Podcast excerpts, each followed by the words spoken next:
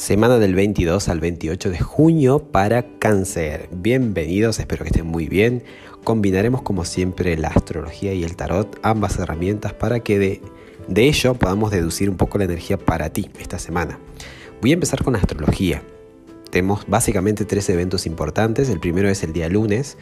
Neptuno, el planeta de la imaginación, de los ideales, de los sueños, ¿sí? Y que ha estado involucrado últimamente en toda esta movida de, gente, de humanidad, porque también eh, Neptuno es un planeta que eh, se mueve por las masas, por lo colectivo. Y siempre cuando hay una motivación que, implique lo, ideal, lo justo para todos, el integrar, el incluir, va a estar ahí, involucrado, ¿no? Esto de disolver las distancias, las, las diferencias, es lo que gusta a Neptuno, ¿no? El disolver, el, fundirnos a todos en, la misma, en el mismo escenario, ¿no? Porque tiene como una mirada más sublime de la realidad. Tiende a estar conectado con la fuente y es capaz de ver lo perfecto en, toda la variedad. Y ha estado muy activo, digo, porque ha tenido contacto con el Sol, con Marte. Bueno, este planeta, que es por cierto el que rige Pisces y está en Pisces, eh, empieza a retrogradar. Entonces cuando eh, Neptuno empieza a retrogradar, iba a decir Mercurio, cuando Neptuno, el que te hablo, empieza su fase retro, que siempre eh, lo hace seis meses por año, eh, de alguna manera es como que la realidad nos, nos toca la cara, ¿no? tal vez hay cuestiones que hemos negado o que tal vez las disfrazamos o la dibujamos así como según nuestra, nuestra, imaginación porque a lo mejor no queríamos verla o aceptarla puede tener un montón de aplicaciones. Lo bueno de este tránsito es que nos va a venir muy bien para volver a intentarlo, ¿no? Desde una perspectiva tal vez más real, no tan ilusa. Nos viene bien también para ver qué cosas hemos estado negando y, o tapando. Eh, y también para balancear un poco, porque sabemos que los extremos no están buenos en el sentido de llevarse solamente por impresiones, por resonar, sino también esto de ver la realidad tal como es y entre ambas, ¿no? entre, ambas dinámicas, lo espiritual y lo tangible, lo real, lo práctico, podemos avanzar más correctamente. Recordemos que siempre que un planeta retrograda es una invitación a hacer las cosas bien, mejor, revisar, replantear, redefinir. ¿ok? Así que tanto a nivel colectivo como a nivel personal puede que nos demos cuenta de algunas cosas que hemos negado, que hemos evadido y al mismo tiempo una buena actualización ¿no? de lo que es la realidad, con qué cosas contamos, con qué no, qué hay que hacer, es un poco estar más a tierra y ser más práctico.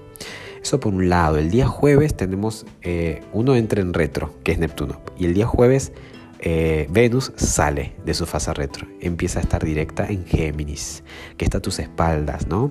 Y Venus en Géminis te ha incitado, mi querido cáncer, a que, a, que de alguna manera tengas cierto atractivo, cierto gusto, cierto deseo, porque es lo que básicamente rige Venus, en Géminis de aprender, de, estar indagando un poco más lo que hay en tu psique, ¿no? Últimamente has como estado revisando, replanteándote si es que hay alguna creencia limitante o conectar un poco con esa parte oculta tuya, ver qué sombra hay dando vuelta, ¿no? Hay como un gustito especial por descubrir, por explorar, por curiosear. Esto es muy Géminis, ¿no?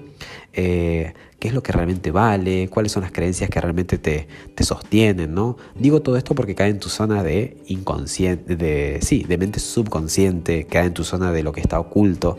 Y Venus, que significa atracción, atractivo, deseo, disfrute, habla de que hay como una tendencia a inclinarse por eh, ir eh, a, conocer y a entender un poco aquello que tal vez no entendía.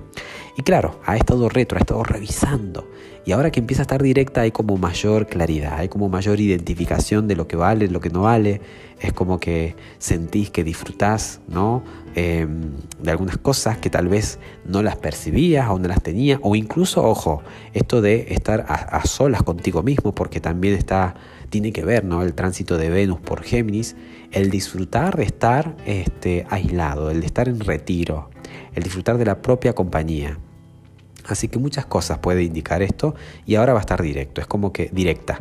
Eh, es como que nuestra querida Venus empieza a avanzar los grados de Géminis, en breve va a llegar a tu signo, pero mientras que esté en Géminis, te va a llevar a que justamente disfrute de la conexión contigo mismo, en la soledad, que indagues en todas estas materias que tienen que ver con, bueno, hablamos recién de Neptuno, ¿no? Todo esto es muy neptuniano, todo lo que tiene que ver con conectar con la fuente, con aquellas cosas que tal vez no entendía de primera mano y que requerían una revisión mucho más atenta, mucho más pendiente.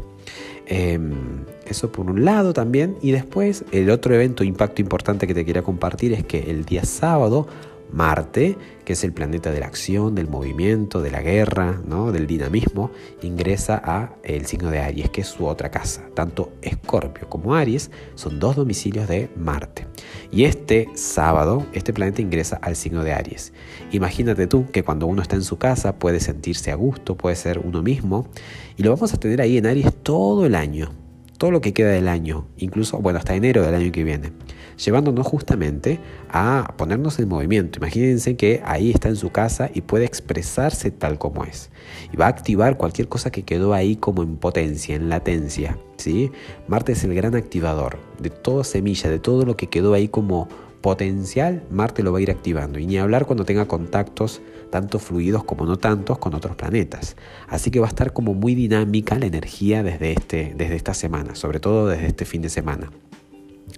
Ya las cartas eh, nos tenemos, por ejemplo, al emperador, al ermitaño, dos arcanos mayores y al rey de espadas. Una semana de sobreanálisis. Recordad que te contaba esto de mm, ver un poco para atrás, de revisar el pasado, con esto de Venus, ¿no? Esto de indagar un poco aquellas cosas que venís cargando. El emperador, eh, bueno, es una semana también para reestructurarse, para poner las cosas en su lugar. El rey de espadas también habla de que tal vez tengas que tomar decisiones.